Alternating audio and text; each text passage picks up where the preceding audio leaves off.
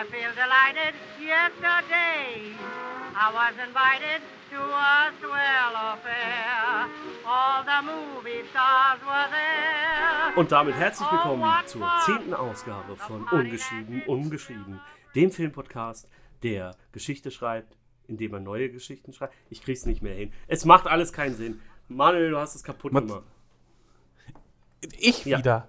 Wir, es heißt schon seit Anfang an der Podcast, der Geschichten schreibt oder Geschichten neu schreibt. Ja, aber das macht auch keinen Sinn. Doch, macht es, Matze. Du musst dich einmal daran halten. Wir schreiben es auch schon seit der ersten Folge auf der Homepage. Ja, was da steht, das Es- interessiert mich nicht. Du, du hast diesen Spruch sogar gegründet. Ja, ich weiß. Wir müssen jetzt, äh, Egal, finde ich nicht gut. lassen wir das. Äh, willkommen bei Folge 10 von diesem super Podcast. Und wir machen heute das Remake, das nie hätte sein dürfen. Ein Wunsch von mir. Und zwar reden wir über den großartigen Bis das Blut gefrier gefriert von 1963, beziehungsweise das Geisterschloss von 1999. Ja. Du bist wieder ein, ein äh, Quell der Freude. ja, aber das liegt hauptsächlich auch an deiner Auswahl. meistens. Ey, ich äh, könnte jetzt sagen, was so als übernächste Folge kommt. Also, ne? Und so. Und alles. Ah ja. Und, aber und die Box war auch kein ja, besonders okay. toller Film. Erstmal, ne? Wa- Was für ein Bob? Die Box. Ach so. So. Ja, doch. Ja, unsere Version. Aber der eigentliche Film war scheiße. Nee, das stimmt. So, siehst du? Das stimmt Siehst wohl. So, ja, jetzt aufgehört zu meckern. Und äh, So, Matze, aber Ja. wie bist du denn überhaupt auf die Idee Ja, gekommen, ähm, das Geisterschloss zu nehmen? Weil das einer meiner, meiner Lieblingsklassischen Geister-Haunted-Story-Filme ist, äh, die es so gibt. Weil es einfach ein saucooler äh, Film ist. Zwar in Schwarz-Weiß, beziehungsweise ich finde sogar noch besser in Schwarz-Weiß wäre in Farbe, würde er nicht so cool rüberkommen. Der sehr viel äh, einfach auch technisches äh, sehr, sehr cool rüberbringt. Die ganze, die ganze Bildatmosphäre in dem Film ist einfach sehr, sehr cool. Und äh, ich habe aber damals das Geisterschloss 1999 im Kino gesehen. Und der ist halt nicht so geil. Und jetzt, äh, wo du das äh, Skript neu geschrieben hast, also den Ja. Film, würdest du sagen, du hättest den Film doch mal genommen? Oder die Filme? Ja, doch schon. Du nicht, ich weiß. Ich habe ich hab nichts dazu gesagt. Noch nicht in der Aufnahme. Ahem. Backstage-Sachen sind nicht passiert. Es ist wie Las genau, Vegas. das zählt alles. Sap, wie, wie stehst du zu dem Film? Äh, welchen jetzt? Das, äh, den, das Geisterschloss oder hier? Beide. Äh, äh, tatsächlich habe ich nur den in Farbe geguckt. Mhm. Sorry. Ja, Aber ja, kann man mal ähm, kann man mal sein lassen. gucken. kann man mal gucken für, für, wenn man einfach so einen Film äh, nebenbei laufen lassen möchte. Ich finde, das ist aber auch ein Kriterium, dass das erfüllt auch nicht jeder Film. Nee, der Das tut So ein Film, den man einfach nebenbei laufen lassen kann, das ist auch schon irgendwie so ein, so ein Unterhaltungswert. Ja, Den mag ich eigentlich ganz gern, weil das äh, war früher bei mir immer so, dass ich immer irgendwie eine Serie oder einen Film hab nebenbei laufen lassen. Und da musste es auch schon irgendwas Gescheites sein. Ja, aber also, naja, also den kann man, äh, das, das, Ding ist halt, er tut nicht weh. Er ist halt Ja, kein, genau. kein Film, sowas wie, ach, jetzt fällt mir natürlich kein Beispiel ein, aber sowas wie Speed 2, wo du dir wirklich am liebsten mit dem Kopf so lange an die Wand rennst, bis das Licht ausgeht. Aber äh, es ist halt wirklich kein guter Film. Also man kann wirklich nicht sagen, es ist ein herausragendes Meisterwerk. Und Nee, darum geht es aber ja, doch, das nicht. ist ja der Punkt, weil wenn ich mir eine Vorlage nehme, die so einen großen Einfluss hatte, wie halt bis das Blut gefriert hatte damals, und dann mache ich da so einen mittelmäßigen Film draus, ja, dann lass es. So sehe ich es. Aber ganz ehrlich, bis das Blut gefriert, fand ich jetzt auch nicht besser. Ja, du hast halt auch keine Ahnung. Alles klar. Einfach, ist das jetzt einfach so dein Totschlagargument? Ja, so. Du hast ja keine Ahnung. Nein, ich sage ja, ich sag ja nicht mal unbedingt, dass, dass äh, man jeder den gut finden muss, aber ähm, er hatte halt einen sehr, sehr großen Einfluss. Er hatte sehr, sehr viel Einfluss auf, auf äh, die Art der Filmemacherei und war wirklich ein, durchaus äh, von der Art und Weise, wie er gemacht wurde, sehr revolutionär. Und das ist halt das, wo ich sage, okay, wenn ich so einen Film nehme, der so großen Einfluss hatte und mache daraus so einen mittelmäßigen Streifen mit Owen Wilson, äh, das ist halt so das, was Also mir halt heute im Kino so auf den Sack geht. Es wird halt alles irgendwie neu verfilmt, ohne groß sich Mühe zu geben.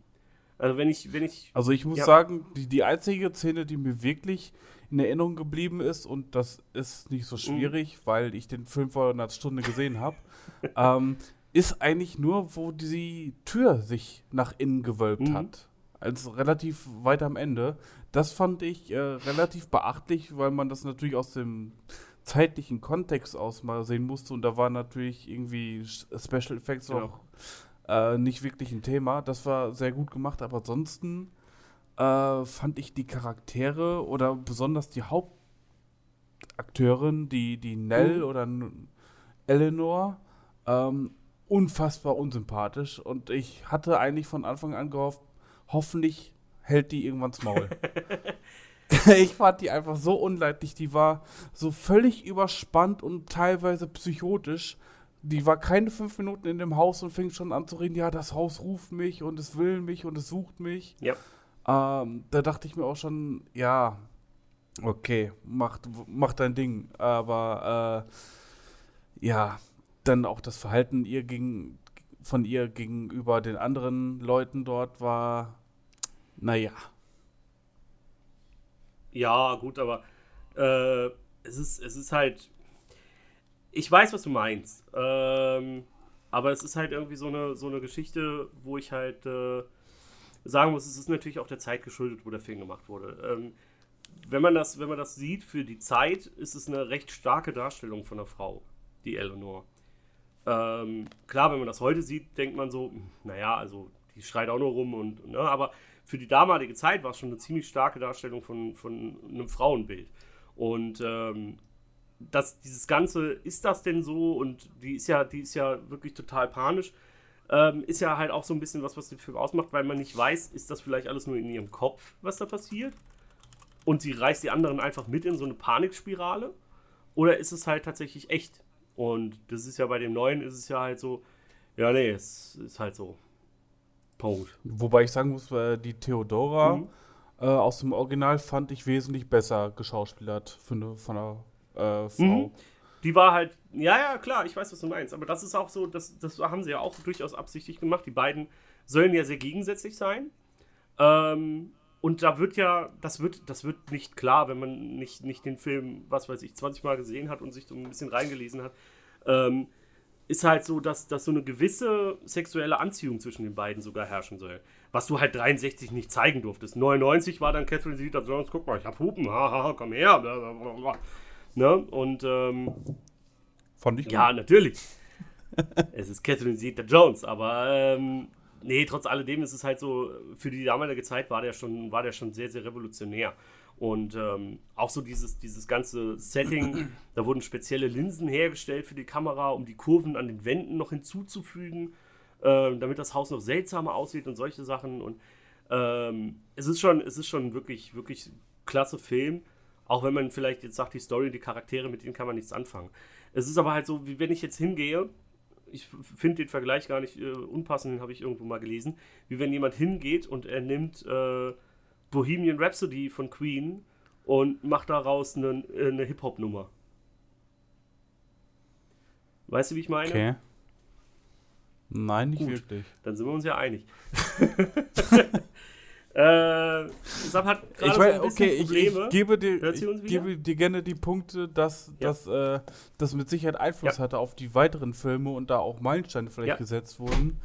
Ähm, wenn man sich damit weiter beschäftigt, fällt einem das sicherlich auf. Aber so jetzt einfach habe ich das versucht, einfach nur als Film Ja. zu sehen und da hat es mich einfach nicht so. Das kann ich, kann ich durchaus verstehen. Ist wie gesagt, aber es ist halt, es ist halt, äh, ja, ähm, es ist halt ein Produkt seiner Zeit und da ist es halt schon sehr hervorstechend. Und dann, der 99er Film ist halt, der ist halt, kann man echt nicht sagen, der ist nicht gut.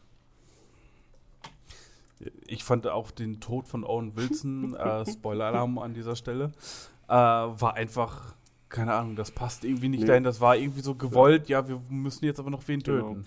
Und am besten Owen Wilson, weil der kann eh nicht äh, richtig gut schauspielern. Damals konnte er das wirklich nicht. Heute finde ich den gar nicht schlecht. Ähm, aber so in der damaligen Weißt du, was er dazu sagen Ja. würde? Wow. Wow. Reden wir doch mal über Bewertungen. Äh, 63er Variante. Manuel, du hast ihn gesehen. Wie viel hat er bei IMDb? Also ich würde ihm nicht so viel be- geben, aber ich gehe mal davon aus, dass er einfach hochgelobt wird, weil er so alt ist. Deswegen gehe ich mal davon aus, hat IMDB ihm sowas wie 7 Sterne oder so. gegeben. 7,5 Punkte. Oh yeah. Rotten Tomatoes ist sogar noch höher mit 86% Fresh und Metacritic ist auch bei 74. TV Spielfilm hat dazu natürlich auch was geschrieben. Ein Essay sondergleichen. Ähm, Daumen hoch. Intelligenter Horror mit Raum für Fantasie. Ende. Ja, fasst es perfekt zusammen. TV Spielfilm. Äh, ich möchte gerne bei euch anfangen, die Filmebeschreibung zu machen, weil das scheint kein besonders schwerer Job zu sein. Äh, das Geisterschloss 1999. Bewertung IMDb. Was sagt ihr? Du hast jetzt Sab gar nicht Nee, gefragt weil sie den nicht gesehen hat. Ja, ich habe nur den. Okay. Ich wusste nicht, dass ich Äh, beide würd ich- gucken soll. Sorry. Würde ich sagen 5. Sab? Ja, ich würde. Oh, da, äh, schwierig. Hm, weil zu der Zeit gab es ja auch noch gar nicht so viele Filme. Also ist das die so. Äh, ich würde, äh, aber trotzdem würde ich auch so viereinhalb sagen. 5,0. Oh, Rotten Tomatoes. hab ich einen Lauf, Wie ey. viele positive Reviews gab es prozentual? 43. Jetzt willst du nee. unbedingt noch, dass ich verkacke, ne? Doch, ich sag mal 43. Äh, ich sag 45. 16 Prozent. Nur 16 Prozent aller Kritiker haben den Film positiv bewertet. Das ist Oh schon Gott. ziemlich hart. Äh, und dann Metacritic verrate ich euch, weil es da sehr interessant ist. Da Metacritic zusammengefasst sind wir bei 42 Prozent, also ungefähr da, wo wir auch IMDb ist. Aber die User-Bewertung, die ist bei 8,5 von 10. Wow. Was? Also die, die Filmguckenden scheinen den super zu finden. Catherine Ja, Zeta-Jones. ich glaube auch. einfach. Wahrscheinlich. Ach, Kesselin. Zeta Jones. Übrigens, äh, Liam Neeson hat äh, Zeta Jones äh, wegen dem Film den Spitznamen die walisische Gazelle gegeben. Denn in einer Rennszene oder Verfolgungsszene musste Neeson hinter Zeta Jones herrennen.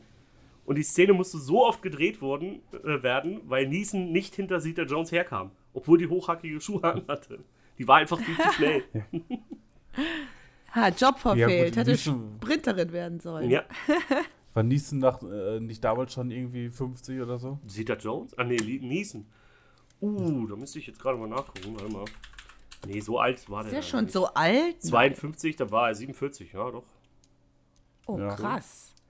Aber er war ja gerade Obi-Wan, äh, nicht Obi-Wan, äh, Qui-Gon Jinn, also er war schon fit. Ja, Ja. gut. Äh, ich denke mal, Catherine Zeta-Jones ist es einfach gewohnt, von, vor irgendwelchen Typen davon zu rennen. Dann. Ja, sein.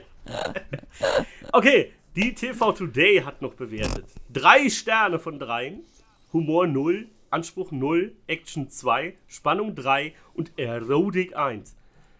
Und äh, Wir sind jetzt bei dem ähm, neuen. Ja, ja, wir sind bei dem ne? neuen.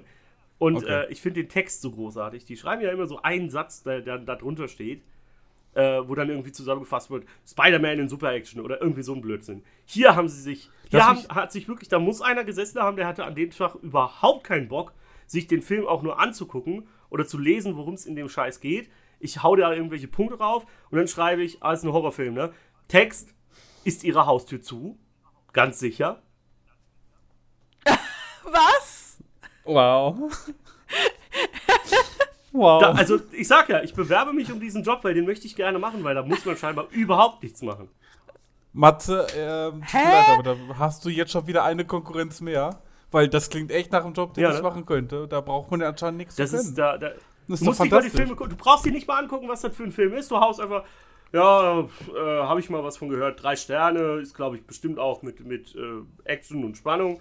Oh, Cedar Jones spielt mit, ja, dann ist auch sexy. Ja, und dann, was schreibe ich denn für einen Text? Ich habe den scheiß Film jetzt nicht gesehen. Hm, Oh, heißt die. Tür ist zu. Ist ihre Tür, zu. Alles klar. Also mein, mein. Fazit habe ich hier noch aufgeschrieben. Fuck off to TV Today. Ich glaube, die gibt es auch nicht mehr. Ähm, aber das ist schon... Wahrscheinlich deswegen. Das war schon wirklich von den Dingern, die ich bisher rausgesucht habe, war das echt so Also äh, komisch, Ja. dass TV-Zeitungen heute keiner mehr kauft. Ja, das ist, Mein ja. Vater kauft noch welche. Ja. Also. Ko komisch, dass keiner unter 40 mehr äh, TV-Zeitungen kauft. Also, naja. Ja. Rum wie dumm. Ähm, Oh, wer muss anfangen? Genial. Bei Experiment, wer hat angefangen? Äh, Ich glaube, Sab. Habe ich angefangen Mhm. beim Experiment? Ich meine. Ja, ich glaube schon. Das ja. heißt, Manuel darf anfangen. Ich bin Oh sehr Gott. gespannt. Ich bin sehr, auch sehr sehr gespannt. ich nicht. denn ich weiß, was kommt. Dann hauen sie rein. Hein. Oh Gott. Okay. Das Bild ist grau-weiß und man erkennt seltsame Kreaturen. Bei genauerem Hinsehen erkennt man, dass es sich um Leute mit Masken und Kostümen handelt.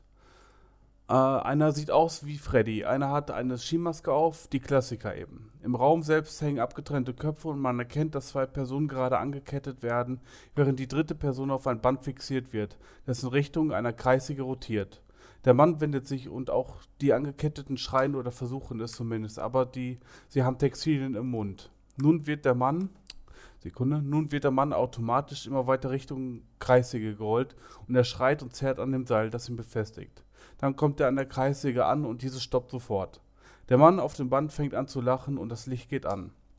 Der Rest der Leute, die, äh, die, die ihre Masken abgenommen haben und auch die, die bis gerade noch angekettet waren, fangen an zu klatschen. Das Bild wird normal und wirkt nicht mehr wie durch eine Kamera äh, gesehen und das Bild ist auf einmal in Farbe. Eine Stimme, die von außerhalb des Raumes und durch ein Mikrofon gesprochen wird, sagt, Gute Arbeit, Leute. Damit sollten wir für die ersten Gäste am Samstag bereit sein. Wir treffen uns gleich jetzt zur Videoanalyse. Äh, die gerade noch angeketteten und gefesselten entledigen sich all dem und lockern die Handgelenke. Mann, ich sag's euch, wenn das einer wirklich bis zum Ende durchhält, haben wir es mit einem echten Psychopathen zu tun, sagt der, der gerade noch eben auf dem Band lag. Sein Name ist Kyle. Matt, womöglich noch ein größerer als du es bist. Du hast dir den Scheiß jetzt schließlich ausgedacht. Die Leute lachen auf den, und auf dem Weg durch die Gänge sieht man, wie sie alle sich weiter unterhalten. Im Raum für die Videoanalyse angekommen stehen dort drei Personen. Eine Frau mittleren Alters und zwei weitere Personen in den Zwanzigern. Martin begrüßt alle, die jetzt äh, neu in den Raum kommen. Kommt mal zusammen. Ich habe euch etwas mitzuteilen. Das hier sind Professor Barbara Steinfeld vom MCU. Sie haben darum gebeten, hier ein Experiment durchzuführen, um mehr über das Thema Angst herauszufinden. Dann sind die hier richtig, ruft Matt von hinten. Alle lachen und als nächstes stellt sich die Professorin vor und erklärt, dass sie gerne bei der Eröffnung dabei sein möchte und das äh, und vorher und nachher Gespräche mit den Freiwilligen führen möchte. Zudem wollen sie auch Filmmaterial von denjenigen im Geisterhaus haben. Was für eine Studie soll das genau werden? fragt Matt. Barbara, wir möchten untersuchen, welchen Einfluss geplante Angst auf das Verhalten und auf das Verhalten hat und führen simultan noch eine Vergleichsstudie durch, welche Unterschiede es gibt, wenn die Angst und der Schrecken nicht geplant sind. Und womit vergleichen Sie das? fragt Kyle. Dazu dürfen wir Ihnen zum jetzigen Zeitpunkt noch keine Auskunft geben. Da diese Studie unter strenger Beobachtung stattfindet, kann jedwedes Wissen Außenstehender zur Verfälschung der, der Ergebnisse führen. Hä? Was?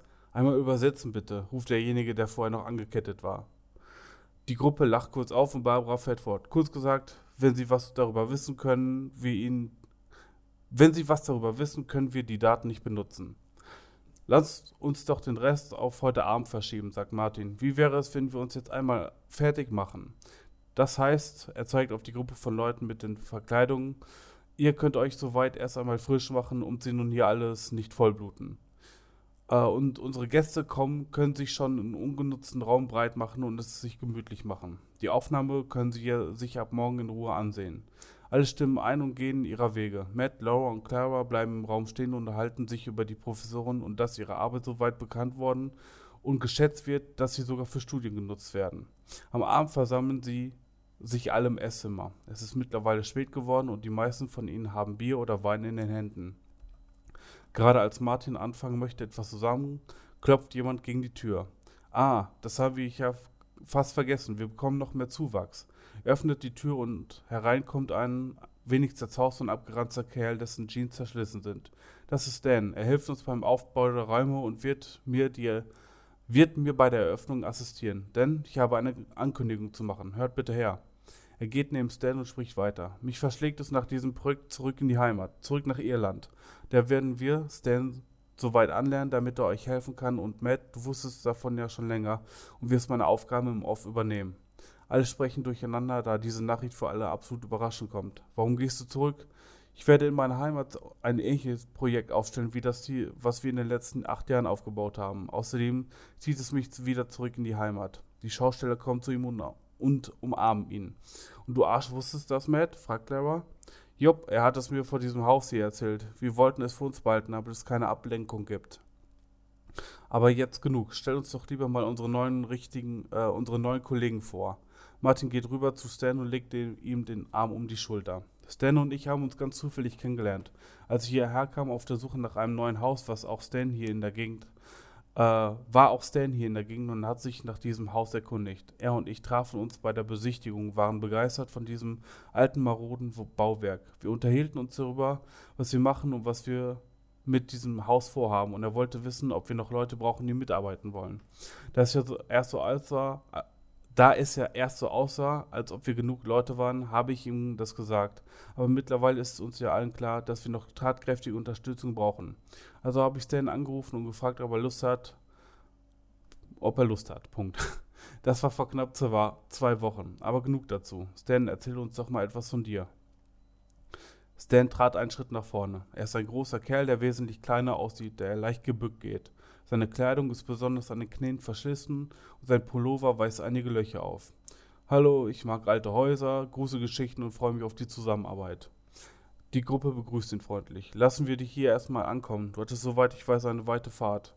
Lynn zeigt dir oben dein Zimmer, sagt Martin. Lynn äh, winkt hinter Matt und Kyle hervor und weist ihm, ihm, ihr zu folgen. Stan nimmt seine Reisetasche und geht wortlos an den anderen vorbei. Von wo kommst du, will Lynn wissen. Birmingham, sagt Stan. Wo liegt das? Habe ich noch nie gehört. Wie lange warst du unterwegs? Sagt Lynn. Ja, sorry, aber ich bin todmüde. Können wir das auf morgen verschieben? Sagt Stan knapp. Lynn sagt, ja klar. Ist, äh, hier ist übrigens dein Zimmer. Bis gegen, gegenüber von Matt. Danke. Danach sieht man die Gruppe noch den restlichen Abend ausklingen lassen und wie noch ein paar Gespräche über das Experiment geführt werden. Geplant ist der Geplant ist den Besuchern Elektroden und Messgeräte anzukleben, mit deren Hilfe die Professorin sehen kann, welche Hirnareale angesprochen werden und wie die Herzrate sich beim Durchlauf durch das Geisterhaus verhält.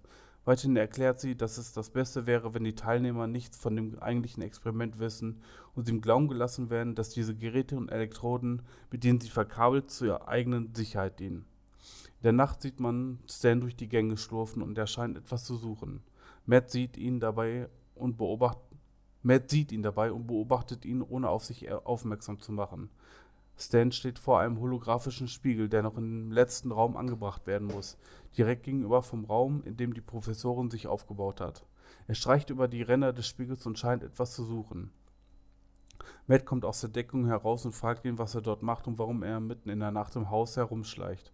Stan antwortet ihm, sorry Martin, hatte sorry, Martin hatte davon erzählt und ich war wach und wollte ihn mir mal ansehen. Ich gehe besser wieder ins Bett. Mach's gut. Matt sieht ihm verwundert nach. Im Im holographischen Spiegel sieht man ein paar Füße, die zu keinem der beiden passen. Daraufhin sieht man, wie im Haus gearbeitet wird. Räume werden umgebaut und mit schaurigen Gegenständen eingerichtet. Die Professorin arbeitet durch die Aufzeichnung und macht mit Stan, Lynn und Matt hier und da Testdurchläufe. Merkwürdig ist nur, dass immer wieder Gegenstände nicht mehr an ihren Plätzen liegen, wo sie vorher waren, dass Leute von merkwürdigen Spiegelungen vom, beim Hologrammspiegel sprechen, die so nicht gedacht waren. Auch werden immer wieder Stimmen unten gehört in der Nähe des Spiegels. Allgemein scheinen immer wieder Kleinigkeiten zu verschwinden, woanders wieder aufzutauchen. Die Crew denkt sich wenig dabei, immerhin haben sie eine Menge Stress mit dem rechtzeitigen Umbau des Hauses, zudem ist es ein altes Haus. Da können akustische Täuschungen vorkommen.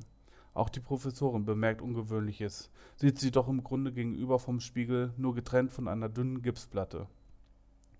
Der Tag der Eröffnung rückt immer näher und es haben sich bereits zahlreiche Leute angemeldet. Die erste Gruppe hat sich für einen exklusiven Abend nur für sie angemeldet. Von Tag zu Tag wird die Stimmung unter der Crew hektischer und teils gereizter. Allerdings wird das auf die viele Arbeit geschoben und das drohende Debakel, wenn sie nicht fertig werden. Daten, die verloren werden, Aufnahmen, die unerklärlicherweise geschnitten sind und Leute, die sich immer wieder in den falschen Räumen verirren, verirren des Nachts umherstreifen und ein paar Schritte in der Nähe des Spiegels stehen bleiben. Auch die Testdurchläufe mit den Messungen scheinen technische Defekte an der gleichen Stelle zu haben bei jedem Durchlauf. Am Tag der Eröffnung entschließen sie sich dennoch die Gruppe von Teilnehmern willkommen zu heißen. Die Eröffnung klappt und der gesamte Ablauf scheint harmonisch abzulaufen, insofern man eine ge gestellte blutige Horrorshow harmonisch bezeichnen kann. Immer wieder wird gezeigt, welche Auswirkungen die Tortur auf die Teilnehmer hat, anhand der Graphen und Live-Auswertung aller Gerätschaften. Alle schlagen sich ziemlich wacker und halten die Quälereien und psychische Folter aus, der sie sich selbst ausgesetzt haben. Die Teilnehmer, die Teilnehmer schaffen es tatsächlich durch alle Räume und egal welchen Horror ihnen die Crew entgegenwirft, sie bleiben stark. Als sie am Ende angekommen sind, soll, sollten sie sich dem Spiegel stellen, um zu erfahren, wo der Ausgang liegt. Im Raum der Professoren sieht man, dass sich die Werte langsam beruhigen. Die Hirnaktivität mildert sich und alles deutet darauf hin, dass die Teilnehmer zur Ruhe kommen. Die Teilnehmer stehen vor dem Spiegel und als Hologramm erkennen sie eine alte Frau, die ihnen den Weg durch den Spiegel weist. Gerade als die Gruppe sich durch den Spiegel bewegen will, fängt das Bild an zu flimmern und ist für einen Moment weg. Dann sieht man wieder eine alte Frau, aber dieses Mal ist sie verändert und wirkt wesentlich realer. Sie schreit und greift durch den Spiegel in die Gruppe und als nächstes sieht man alles durch die Kameras, die bei der Professoren aufgebaut sind. Der Herzschlag der beiden Vorderen, die von der Hand gepackt werden und die Hirnaktivität überschlagen sich mit einem Mal und dann nichts. Die beiden kippen zusammen und schlagen auf den Boden auf. Von hinten kommt Stan angerannt und brüllt animalisch, während er mit den Händen wild um sich schlägt. Die Gruppe an Teilnehmern, die das alles noch für eine Schau für einen Teil der Show hält, geht auseinander und Stan springt in den Spiegel und verschwindet spurlos. Ein paar Sekunden ist Stille und die Teilnehmer erkennen langsam, dass ihre beiden Gefährten sich nicht mehr bewegen und aussehen, als hätte man ihnen das Leben ausgesaugt.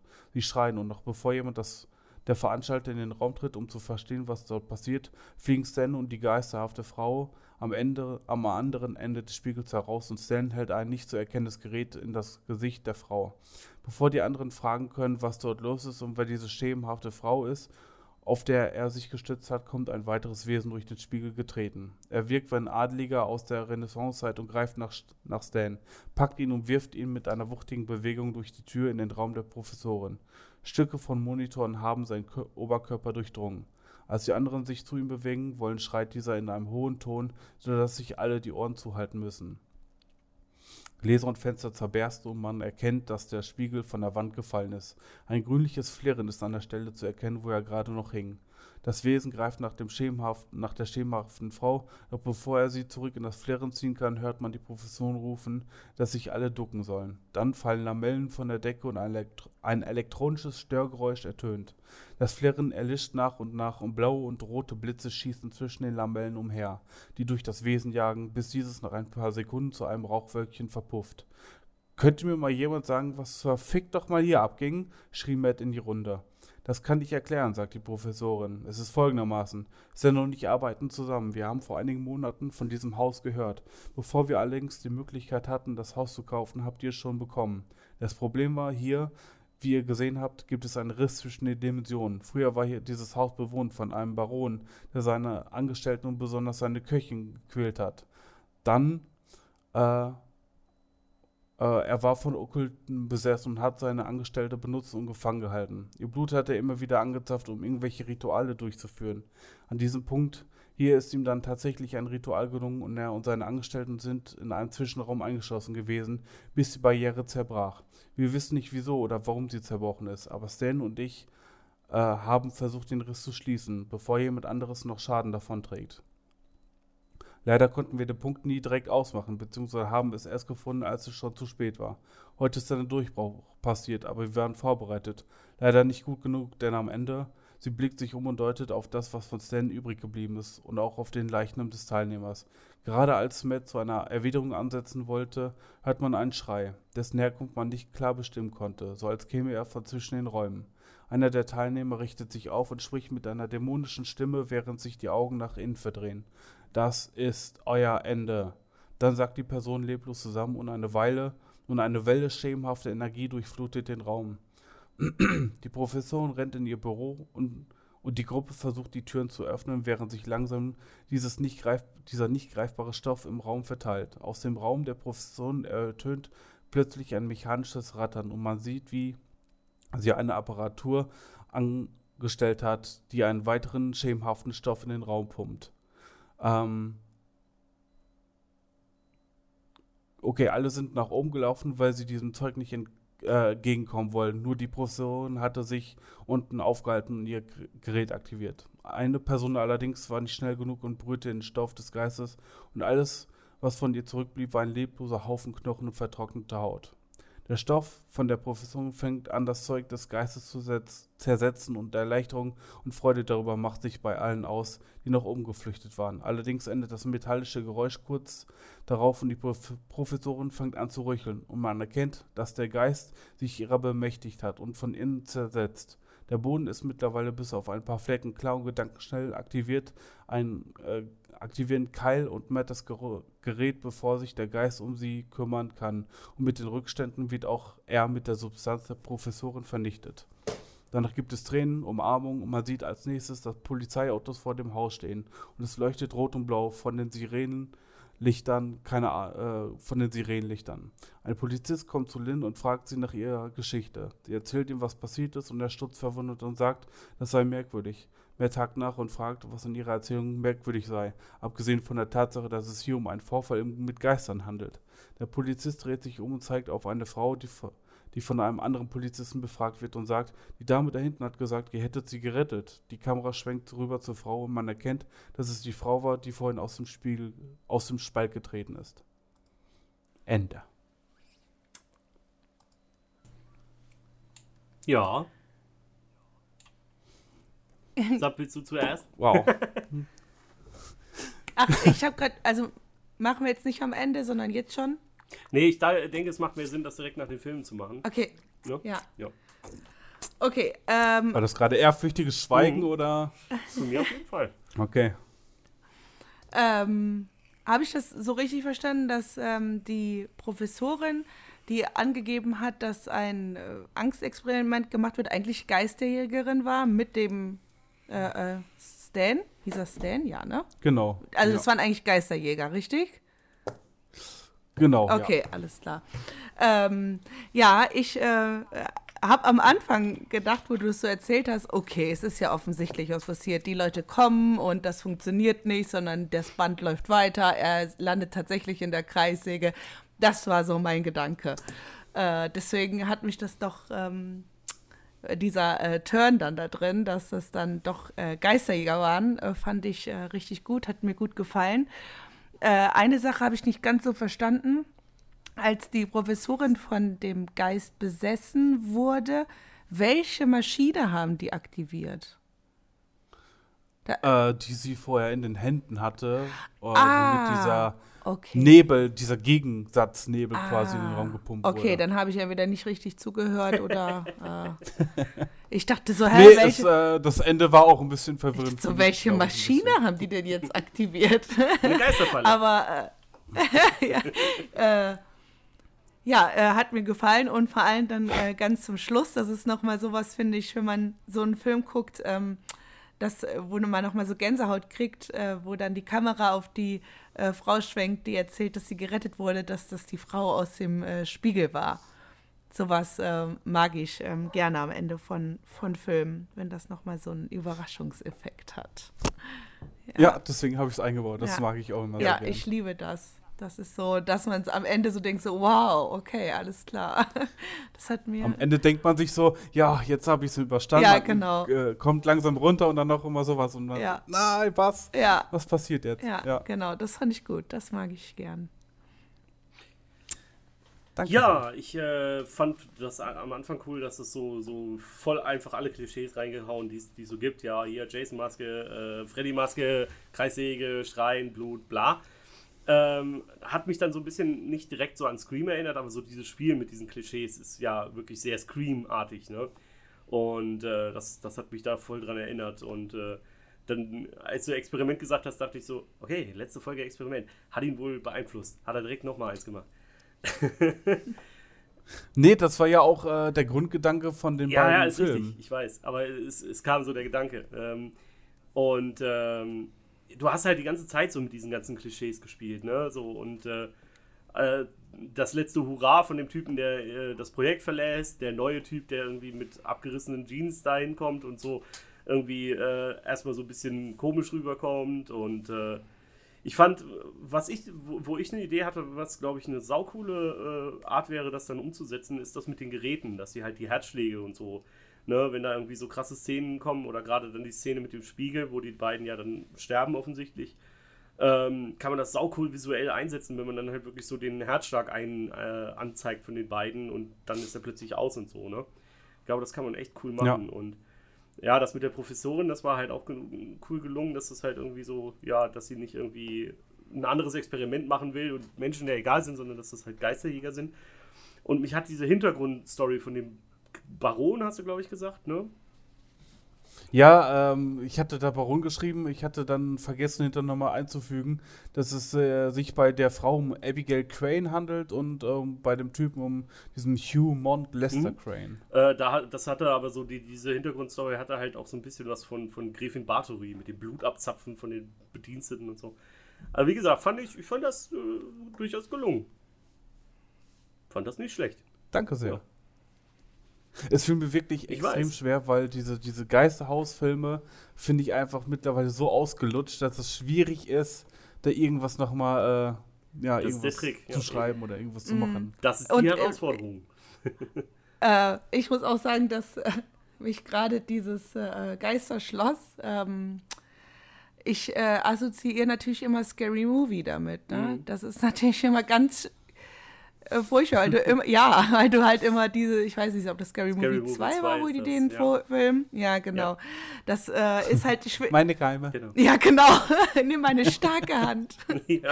Das, das schwingt irgendwie bei so Filmen immer mit. Das ist immer so mein Problem. Da muss ich mich immer zurück.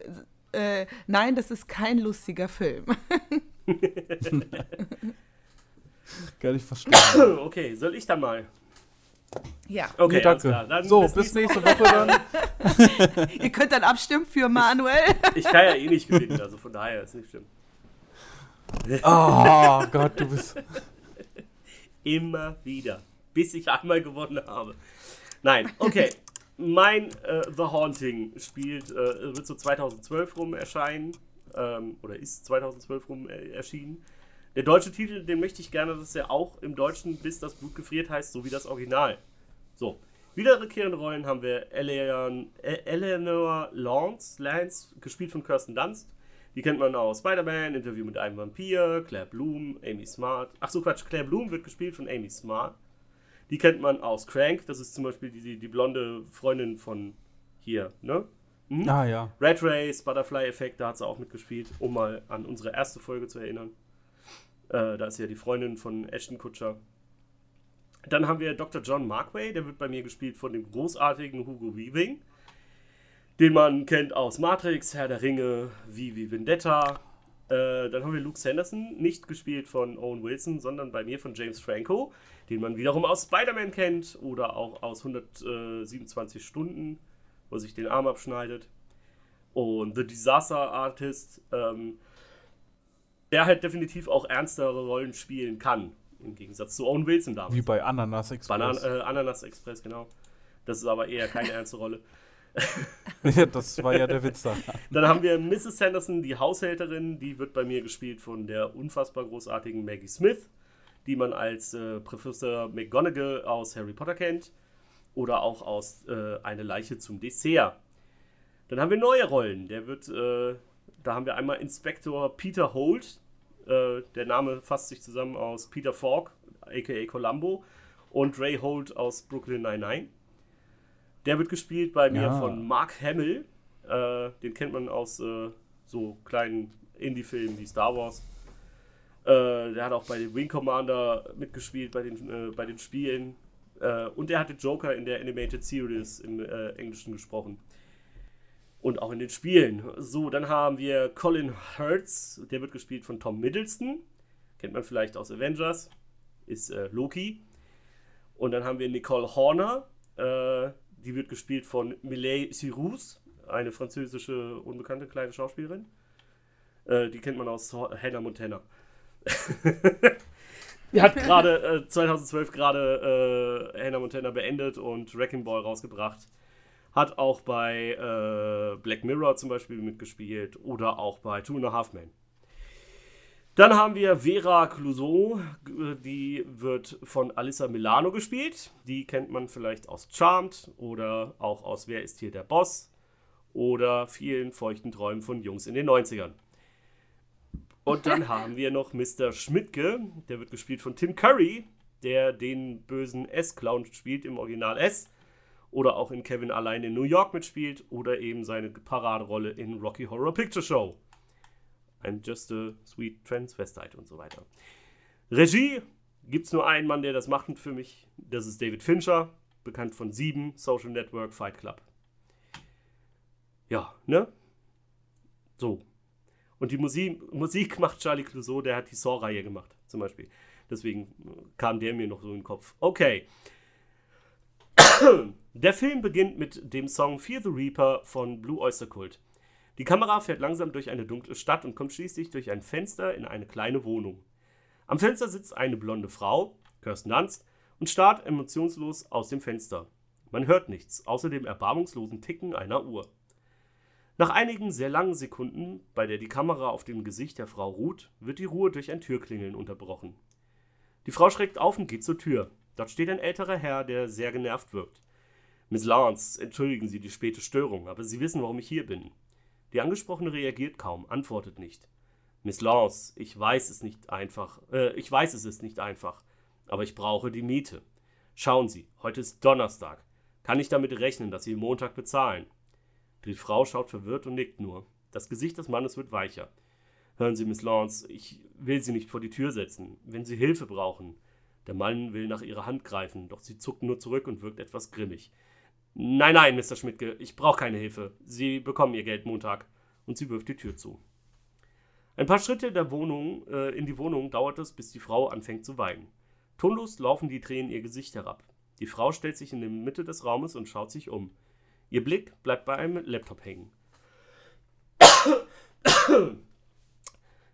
Äh, wir sehen, wie die Frau im Internet stöbert. Fast nebenbei wischt sie sich die Tränen ab. Nach einigen Momenten sieht man eine Facebook-Nachricht. Frauen und Männer bis 40 für eine Studie gesucht. Keine Herzlungen oder andere Nervenkrankheit. Von diesem Freitag bis Sonntag Vergütung 5000 Euro. Äh, 5000 Dollar. Am nächsten Tag, Morgen sehen wir Eleanor in einem Café sitzen. Sie starrt wortlos und ohne große Bewegung vor sich hin. Plötzlich setzt sich ein Mann einfach zu ihr und grinst sie an. Das ist Tom Middleton. Hallo, haben Sie keine Angst. Ich bin nicht gefährlich, sondern nur ohne andere Sitzmöglichkeit. Ich bin Colin Herz und ich dachte, da Sie alleine sitzen, und charmant wirken, warum nicht dorthin setzen? Die beiden unterhalten sich etwas gezwungen, wobei Eleanor eben sehr einsilbig antwortet und sehr eingeschüchtert reagiert. Der Mann ist zwar charmant, versucht aber immer wieder Eleanor an der, an der Hand zu berühren, worauf sie die Hand immer wieder äh, mit fast schon angewidertem Blick wegzieht. Als sie sich verabschieden will, steht Colin ebenfalls auf und begleitet sie. Warum folgen Sie mir? Colin lacht nur. Oh, ich dachte, stell sicher, dass Sie sicher nach Hause kommen. Die beiden laufen durch die nachmittagliche Stadt, während Colin weiter auf sie einredet. Mein Hund bellt. ähm ich hoffe, dass sich da jetzt gleich jemand drum kümmert. Äh, die beiden laufen durch die nachmittagliche Stadt, während Colin weiter auf sie einredet. Die Szenerie erreicht das Haus von Eleanor. Sie sagt kurz angebunden und mit gesenktem Kopf: Danke, Colin, gute Nacht. Dieser strahlt sie an, dann zieht er sie an sich und küsst sie. Eleanor lässt dies zwar zu, sieht aber nicht besonders begeistert aus. Als sich Colin von ihr löst, schaut sie ihn an. Das war unerwartet. Kommen Sie doch mit nach oben, Colin. Colin folgt Eleanor und das Bild wird schwarz. Am Freitag später sehen wir, wie die Frau mit einem schäbigen Auto die Straße entlang fährt. Ihr Handy bestätigt ihr, sie haben ihr Ziel erreicht. Und die Frau wirkt sehr verwirrt. Die Kamera folgt ihrem Blick und wir sehen einen alten Herrensitz, der fast schon ein Schloss äh, darstellt. Ähm, Ettington Park wie im Original. Sie zuckt mit den Schultern, steigt aus und betritt durch die große viktorianische Tür das ebenso viktorianische Haus. Sie steht dort in einem gigantischen Saal, der durch die extrem hohen Wände, die gigantische Treppe nach oben in den ersten Stock, die Teppiche, Wandteppiche, Gemälde und hochexklusiven Möbel noch bedrückender wirkt. Trotz hellem Tageslicht ist der Raum in gedimmtem Licht gehüllt, da hier nur alte Gaslampen an den Wänden Licht spenden. Fenster sind nicht zu sehen. Sowohl links als auch rechts führen große Holztüren, die um die fünf Meter hoch sein müssen, weiter ins Gebäude. Die Frau schaut sich um und als sie feststellt, dass sie alleine ist, ruft sie ein Hallo in die Halle, das von den Wänden zurückhallt. Man hört eine knarzende Tür sich öffnen und ein männliches Hallo als Antwort. Hinter der Treppe tritt ein Mann in den Raum, Hugo Weaving, in einem braunen Tweedanzug gekleidet. Mit einem freundlichen Lächeln geht er auf die Frau zu. Sie müssen Frau Horner sein und streckt ihr die Hand hin. Die Frau zögert, ergreift die Hand dann mit, aber mit einem leichten Druck. Nein, nein, ich bin Eleanor Lance. Ich, ich habe eine Annonce beantwortet für ein wissenschaftliches Experiment. Ich weiß nicht, ob ich hier richtig bin. Oh, doch, Frau Lance, Sie sind sie. Ich bin Dr. John Markway, Doktor der Philosophie und Psychologie an der Universität von Chicago. Ich freue mich, dass Sie gekommen sind. Wir warten noch auf die anderen Teilnehmer, dann können wir beginnen. Nach und nach kommen die anderen Teilnehmer hinzu. So stellt sich ein, äh, ein ähnlich alter Mann als Luke Saunders, James Franco, vor, eine sehr knapp gekleidete und sehr auf sexy getrimmte junge Frau als Nicole Horner, Miley Cyrus, eine etwas ältere Frau um die 40 als Vera Clouson, Alyssa Milano, äh, und irgendwann dazwischen kommt noch Mrs. Sanderson dazu, die von Dr. Markway als Haushälterin vorgestellt wird, Maggie Smith. Dr. Markway erhebt sich und stellt, Gruppe, stellt, sich vor die Gruppe und räuspert sich, um die Geräusche zu unterbinden. Ladies, Gentlemen, ich freue mich, dass Sie heute hier sind. Lassen Sie mich zuerst erklären, wo Sie hier sind und was wir hier erforschen wollen. Dies hier ist Hill House. Das Haus entstand etwa um 1880 und ist stark durchsetzt von viktorianischem Stil der damaligen Zeit. Es war das Herrenhaus der Spear-Familie, die ein Vermögen mit der Herstellung von Papier und später eine große Zeitung machten. Dieses Gebäude soll im damaligen Geld schon um die etwa eine Million US-Dollar gekostet haben. Also um die etwa 60 Millionen in heutigem Geld. Das Haus war längst ein, länger ein Hotel, aber Mitte der 60er wurde der Hotelbetrieb eingestellt. Denn es gab immer mehr Gäste, die von einem Spuk berichtet haben. Es wurden Frauen in Weiß gesehen, es gab Berichte über Kinder, die auftauchten und genauso schnell verschwanden, weiße Orbs, die durch die Gänge flogen und so weiter. Das wurde so schlimm, dass die Kunden ausblieben, dass sich das alles rumsprach und auch in der Presse auftauchte. Seitdem wird das Haus nur für kleinere Events genutzt und ist ein Museum. Dieses Wochenende habe ich dieses Haus gemietet. Wie Sie wissen, erforsche ich die Psychologie und die Philosophie. Mein Plan ist zu sehen, ob Sie mit diesen Informationen umgehen, ob Sie durch Abgeschiedenheit auch solche Erscheinungen sehen.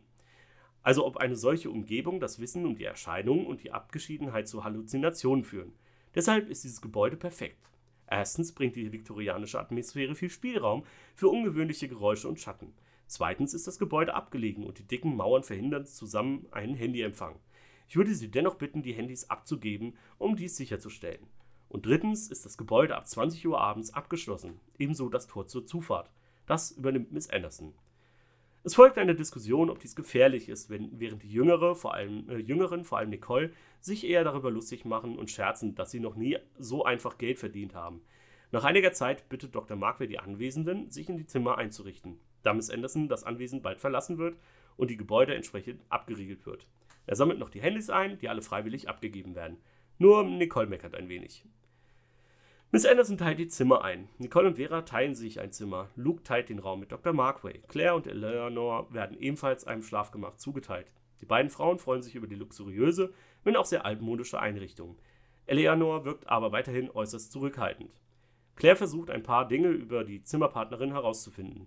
Aber Eleanor antwortet nur sehr einsilbig und kurz angebunden. Sag mal, Eleanor, bist du immer so still? Ach nein, lass mich raten. Der richtige Mann bringt dich zum Reden. Eleanor reagiert mit einem Blick, der fast aussieht, als wolle sie Claire töten. Hey, schon gut, das war nur ein dummer Witz. Die beiden Frauen begeben sich erneut in den Saal. Dort steht Mr. Sanderson. Wie bereits erklärt, werde ich nun das Gebäude, äh, Mrs. Sanderson. Wie bereits erklärt, werde ich nun das Gebäude und den Landsitz verschließen und verlassen.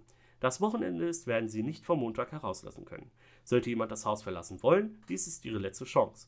Aber keine Sorge, falls es einen Notfall geben sollte, weiß Dr. Markway, wo das einzige Telefon im Gebäude ist. Ich wünsche Ihnen einen schönen Aufenthalt. Wir sehen, wie die einzelnen Raumpartner durch das Gebäude streifen und sich verschiedene Dinge anschauen. Eleanor folgt dabei Claire, die sie ein Treppenhaus einen Turm hochführt. Oben angekommen haben die beiden Frauen einen weiten Blick über das, den Wald, der das Haus umgibt.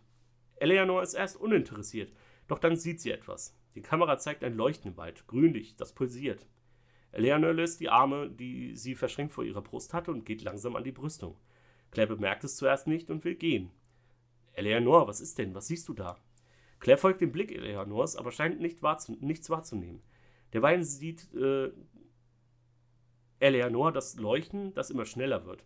Völlig hypnotisiert geht sie immer weiter auf die Brüstung zu.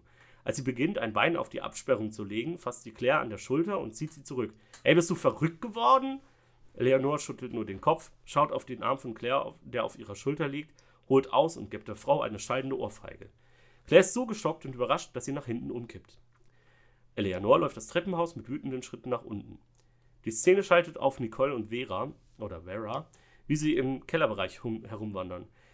Wir hören den Teil eines Gesprächs, beginnend bei Nicole. Der Kerl war einfach nicht zu ertragen. Deshalb bin ich lieber mit Frauen zusammen. Manchmal brauche ich aber auch einfach einen guten Schwanz. Vera schaut ganz äh, ein wenig angewidert. Naja, jedem das seine, aber irgendwie muss ich sagen, dass das nicht mein Ding wäre. Ich bin seit 25 Jahren verheiratet. Ich kenne meinen Mann seit der Highschool und wir sind glücklich. Da brauche ich keine wilden, sinnlosen Affären, um glücklich zu sein. Nicole schnaubt verächtlich. Das magst du denken, aber wenn du nie getestet hast, was andere zu bieten haben, wie willst du dann wissen, was du verpasst? Ich meine, hier läuft sonst nichts weiter Spannendes rum.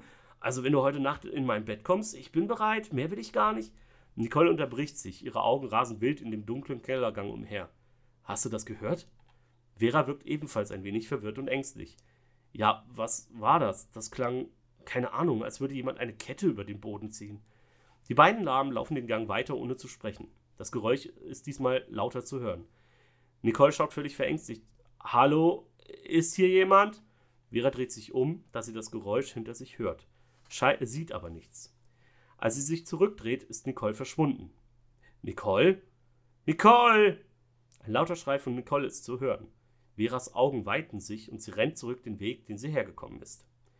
Im Saal sitzt Eleanor, genervt und wütend, brütend in einem großen Ohrensessel. Claire kommt in den Raum, dann Luke und Dr. Markway. Claire raunzt Eleanor wütend an, was ihr einfallen würde, doch diese reagiert nicht und schaut einfach weiter ins Nichts. Da kommt Vera in den Saal, völlig außer Atem. Hilfe! Hilfe! Nicole! Irgendwas, irgendwer hat sie, keine Ahnung, entführt? Dr. Markway schaut sie erstaunt an. Wie meinen Sie das? Luke lacht laut. Klar, und gleich kommt sie hier rein und erzählt uns, dass sie dich verarscht hat.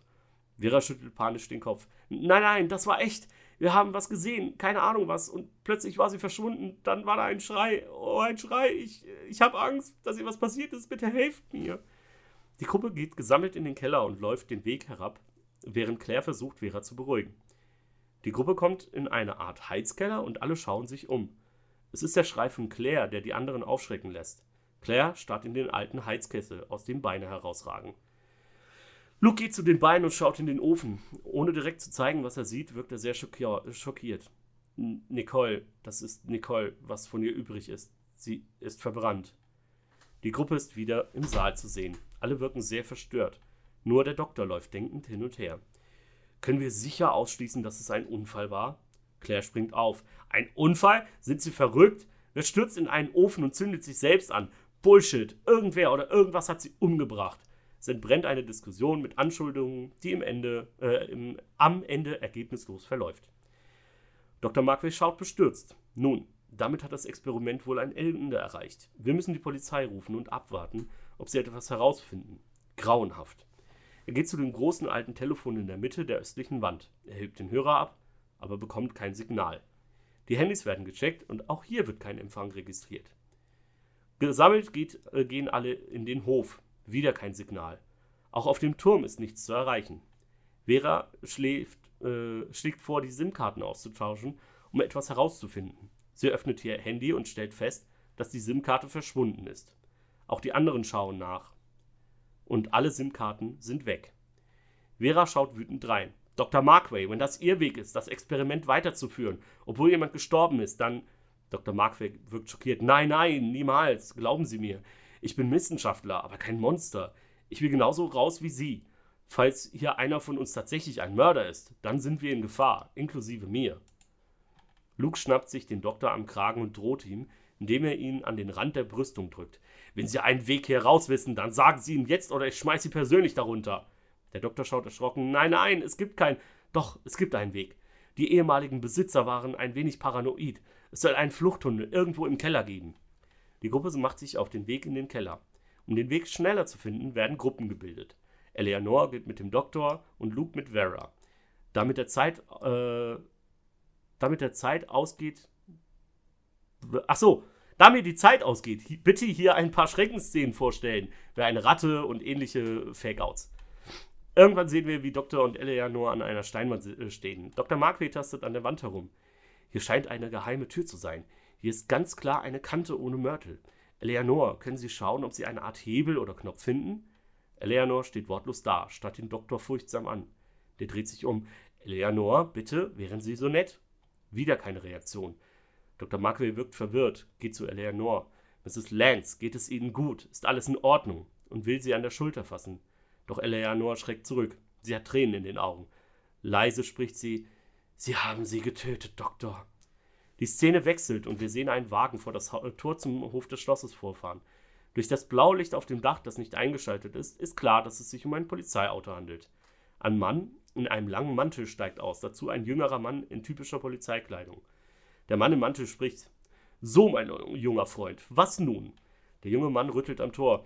Tja, Mrs. Sanders hat erklärt, dass das Tor abgesperrt ist. Also muss ich hier aufschließen. Er holt einen großen Schlüssel heraus, öffnet das Tor und die beiden steigen ein und fahren weiter. Zurück im Keller sehen wir Eleanor, die vor Dr. Markway wegrennt. Eleanor, Eleanor, warten Sie doch!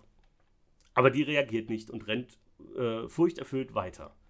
Plötzlich sehen wir, wie Dr. Markway um eine Ecke biegt und wie aus dem Nichts plötzlich ein Armbrustbolzen aus seinem Hals ragt. Seine Augen werden groß und er bricht tonlos zusammen. Eleanor trifft auf Luke und Vera. Die fragen verwundert, wo der Doktor ist. Eleanor ist zuerst leise, antwortet dann aber schüchtern: Er, er hat Nicole getötet und er rannte mir hinterher. Er wollte sicher mich töten. Ich habe Angst, bitte helft mir. Die beiden reden weiter auf die Frau ein. Woher wolle sie das wissen? Was soll das Ganze? Beide bekommen sichtlich Panik. Man hört Schritte auf die Gruppe zukommen. Vera und Luke schauen sich an und stellen sich vor Eleanor, um sie zu verteidigen. Sie blicken steif auf die Tür, durch die man in den Raum kommt.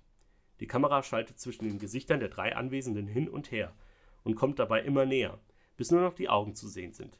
Plötzlich reißt Vera und Luke die Augen weit auf und Eleanors Blick wird unendlich böse.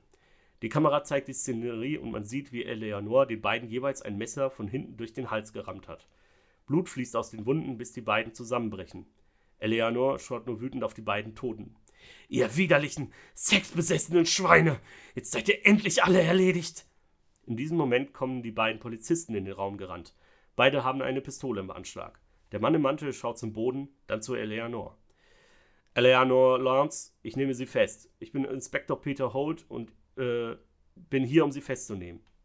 Äh, ach so, Entschuldigung. Nochmal. Eleanor Lawrence nehme ich an. Ich bin Inspektor Peter Holt und ich bin hier, um Sie festzunehmen. Für den Mord an Colin Hurts und, wie ich sehe, mindestens zwei weitere Menschen. Wir haben die Leiche von Colin Hurts in ihrer Wohnung gefunden, na- nachdem sich mehrere Menschen bei uns aufgrund seltsamer Geräusche in der Nacht gemeldet haben. Bitte folgen Sie uns. Eleanor geht wortlos an den beiden Männern vorbei. Die Kamera zeigt ihr Gesicht. Zuerst wirkt sie traurig, man sieht Tränen. Dann wandelt sich ihr Ausdruck und sie beginnt zu lächeln, dann zu lachen. Dann bricht sie zusammen und verschwindet aus dem Bild, das dann schwarz wird. Ende. Was? Ich fand's äh, ziemlich cool. Ja, ich bin verwirrt jetzt. Ich dachte so, okay, das ist jetzt zwar die Psychopathin, aber war sie jetzt ein Geist, weil sie am Ende verschwunden ist? Nein, nein, nein, Entschuldigung, das habe ich vielleicht auch falsch beschrieben. Sie verschwindet aus dem Bild, weil sie umfällt. Und dann sieht man Ach sie so, nicht mehr und dann okay. wird das Bild Ich schwarz. dachte, sie löst Nein, nein, sich nein. so in Luft aus. Nein, nein, das nicht. Nein. Ach so, ja, das ich jetzt Entschuldigung, da auch habe ich Ja. falsch ausgedrückt. Aber nein, nein, sie fällt Das, halt einfach um. weil, was aber auch cool gewesen wäre, weil dadurch hätte sich mir zum Beispiel erschlossen, warum sie so ungern an den Händen und so angefasst wird, weil man sagt ja, Geister fühlen sich immer kalt an. Also, das hätte sie jetzt einfach so stehen lassen können, Matze. Das wäre Ja. voll der. Leider war ich nicht so klug. ah, ja, krass. Habe ich. Äh, Ich, ich fand das am Anfang ganz cool, dass du zwar dieser Basisgeschichte extrem nahe gekommen bist, aber dann mit diesem grünen Licht da irgendwas, auch wenn ich jetzt im Nachhinein nicht mehr genau weiß, wo, worum es darum geht oder wofür das war, das Mhm. grüne Licht, aber dass du äh, der Story erstmal sehr nahe gekommen bist und dann noch sowas eingebaut hast, äh, fand ich erstmal ganz cool. Ja, schön. Will, willst du noch Ja, mal was dazu sagen? Es, es soll halt Licht? alles äh, so ein bisschen offen sein, ob sie sich das alles einbildet oder ob es halt wirklich irgendwas da ist, was sie beeinflusst. Ah, okay. Äh, dann hatte ich mir noch aufgeschrieben, nachdem ich jetzt meine Schrift entziffern konnte. Äh, du hast gute Cuts gemacht zwischen den Spannstellen. Jedes Mal, wenn irgendwo gerade die Post abging, hast du danach einen Cut gemacht äh, und äh, bist wieder in eine andere Szene gegangen. Das fand ich ganz cool. Zum Beispiel das mit dem Heizkeller. Ähm, dann, dass pa äh, Eleanor, Eleanor so paranoid wurde, dass sie wen getötet hat. Wobei, jetzt kann man natürlich auch sagen, sie war besessen äh, von diesem Geist etc. Das könnte man natürlich das auch, auch aus, so auslegen. Aber ich finde, das Beste war Saps Gesicht vorhin. das war genial. Das, hab hättest du sehen verpasst. müssen. Also erstmal die Interaktion mit, ja, ab und zu braucht man halt mal einen guten Schwanz. Ja, es ist halt Miley Cyrus, Ja, die da- muss halt da- sowas sagen. äh, das, das war schon witzig, da war Sab schon, äh, die Gesichtszüge waren schon ein bisschen entgleist. Aber dann äh, gerade noch, wo, wo sie dann die Nächsten umgebracht hat und äh, ja, jetzt sterbt ihr alle, ihr Sexbesessenen. Ja, da sah man Sabs Gesicht wirklich äh, ein bisschen verwirrt. das war sehr witzig. Ja, aber ich dachte so, ich war, ich äh, konnte, ich äh, konnte mir das noch nicht so ganz zusammenreimen, warum sie jetzt äh, äh, die Leute absticht, weil die eine Frau, die da im Heizkeller gestorben ist, die hat sie ja nicht umgebracht. Die ist ja vom Haus. Ja, weil We sie war, doch, war sie, Ja, weiß es nicht. aber dann hätte die die doch gesehen. Die Vera hätte dann doch die Nein, die war ja alleine mit, äh, die ist ja, die ist ja weggerannt. Mit der ja Nicole, plötzlich ne? Weg. Nicole war plötzlich weg und die andere hat sie gesucht. Und dann hat sie die anderen gefunden, dann sind sie wieder zurück und dann haben sie die Leiche gefunden. Okay, weil, aber sie Okay, ist ja schon hochgerannt, hat gesagt, irgendwas ist passiert, Mhm. die ist weg und so. Genau, und dann habe ich sogar, okay, dann wurde, also es war ja bis zum Schluss echt undurchsichtig, wer der oder diejenige ist, die da am Morden ist. Das äh, fand ich gut, dass äh, dieser äh, Turn halt erst am Ende kam. Und äh, ja, ich fand es auch gut, dass du am Anfang ähm, halt sehr an der Geschichte geblieben bist, wobei ich so dachte, okay, jetzt gleich muss was anderes kommen, ansonsten ist es ja einfach Ja. der Film in, äh, mit anderen Schauspielern. Genau. Äh, ja, und das mit dem grünen Licht hatte ich mir schon so gedacht, dass das so, so ein ähm, bisschen, also entweder sie ist halt eine, eine richtige Psychopathin, die das so ein bisschen den anderen vorspielen möchte, dass sie eventuell irgendwas Paranormales mitbekommt, um das, äh, damit die anderen sie einfach vielleicht nicht verdächtigen. Oder sie sieht es halt wirklich und ist tatsächlich besessen, aber dann war sie ja schon, bevor sie das Haus betreten hat, besessen, weil sie ja schon diesen One-Night-Stand, vermeintlichen One-Night-Stand da äh, abgemurkst hat. Genau. Lässt viele Fragen offen. Das äh, war der das Ziel. Film, das, ja, das finde ich auch immer gut, wenn man sich selber danach nochmal Gedanken machen kann oder mit jemand diskutieren kann, was äh, seine Meinung darüber ist, was, warum und wie das passiert ist, ja. Ich find's faul. Du lässt uns jetzt hier die Arbeit machen. Ja, naja, du musst ja nicht abstimmen. Du darfst ja gar nicht. Sab darf abstimmen. Ah, ich darf darf abstimmen. Oh Gott. stimmt, ich darf Und gar nicht. unsere Zuhörer natürlich. Äh, ich hoffe, ihr tut das auch fleißig. Äh, könnt ihr auf unserer Homepage machen. Wie heißt die Sab? unumgeschrieben.de. So ist es. Und ihr findet uns natürlich. Immer dieses Abfragen. Ja, damit ihr das Ich fühle lernt. mich sofort wieder in der Schule. Oh, wie hieß der Schauspieler? Manuel? Oh Gott, oh Gott, oh Gott. Eckenraten war immer besonders schön dabei. Ähm, Genau. Ja, ihr findet uns. das- Was war denn Ja, vier Eckenraten? Leute stehen in einer Ecke und du musst wieder äh, jedes Mal, wenn du Wie eine Frage Ecken rechnen. Richtig, ja, wenn du eine Frage richtig beantwortet hast, durftest du eine Ecke weitergehen. Und wenn du falsch beantwortet hast, Ah, musstest du einen also- zurückgehen. Und wer zuerst wieder an seiner Ecke Okay, Eckenrechnen Ja. war ich gut, aber Eckenraten kannte ich nicht. Ähm, ja, ihr findet uns natürlich auch bei Fatschebook und bei Instagram. Äh, beide auch im Metaverse vielleicht. Die wer Klassiker. weiß. und äh, Discord haben wir auch. Da könnt ihr auch mal dazukommen, wenn ihr wollt. Genau, da könnt ihr auch mal irgendwie Fragen hinterlassen oder Anregungen oder Kritiken, äh, Hasstiraden könnt ihr auch hinterlassen Motto oder. Komplimente, was ihr wollt. Und was wir vielleicht auch nicht Ja, vergessen dürfen, ist, dass wir jetzt seit Folge 8 Also ihr könnt auch noch für Folge 8 und 9 abstimmen. Ähm, das konnte man ja sonst immer nur zwei Wochen lang, aber das haben wir ja jetzt geändert. Das können wir jetzt bis zur nächsten Punktauswertung da. Geht ihr einfach auf unsere Homepage und klickt auf die entsprechende Folge, die ihr vielleicht gerade gehört habt. Und dann öffnet sich schon das Abstimmungsfenster. So ist es. Ja, und dann äh, bleibt uns noch äh, offen, was wir nächste Woche äh, in zwei Wochen hören. Und zwar gibt es ein Drehbuch von Saf und mir und wieder ein Wunsch von mir, nämlich äh, den deutschen TV-Filmklassiker Das Millionenspiel im Remake, das wir uns gewünscht hätten. Ja. Genau. Habt ihr noch was loszuwerden? Nö. Nur dann, ist Nicht Ja, wirklich, ja nein. dann würde ich sagen, äh, bis dahin, bleibt gesund. Genau. Äh, Tüdelü. Genau. Haut rein, ciao. All Tschüss. the Turkish bath lost 300 pounds. I understand. And Dorothy Dalton, a Spanish queen, why she shook a wicked tambourine, dancing at that moving picture. Oh,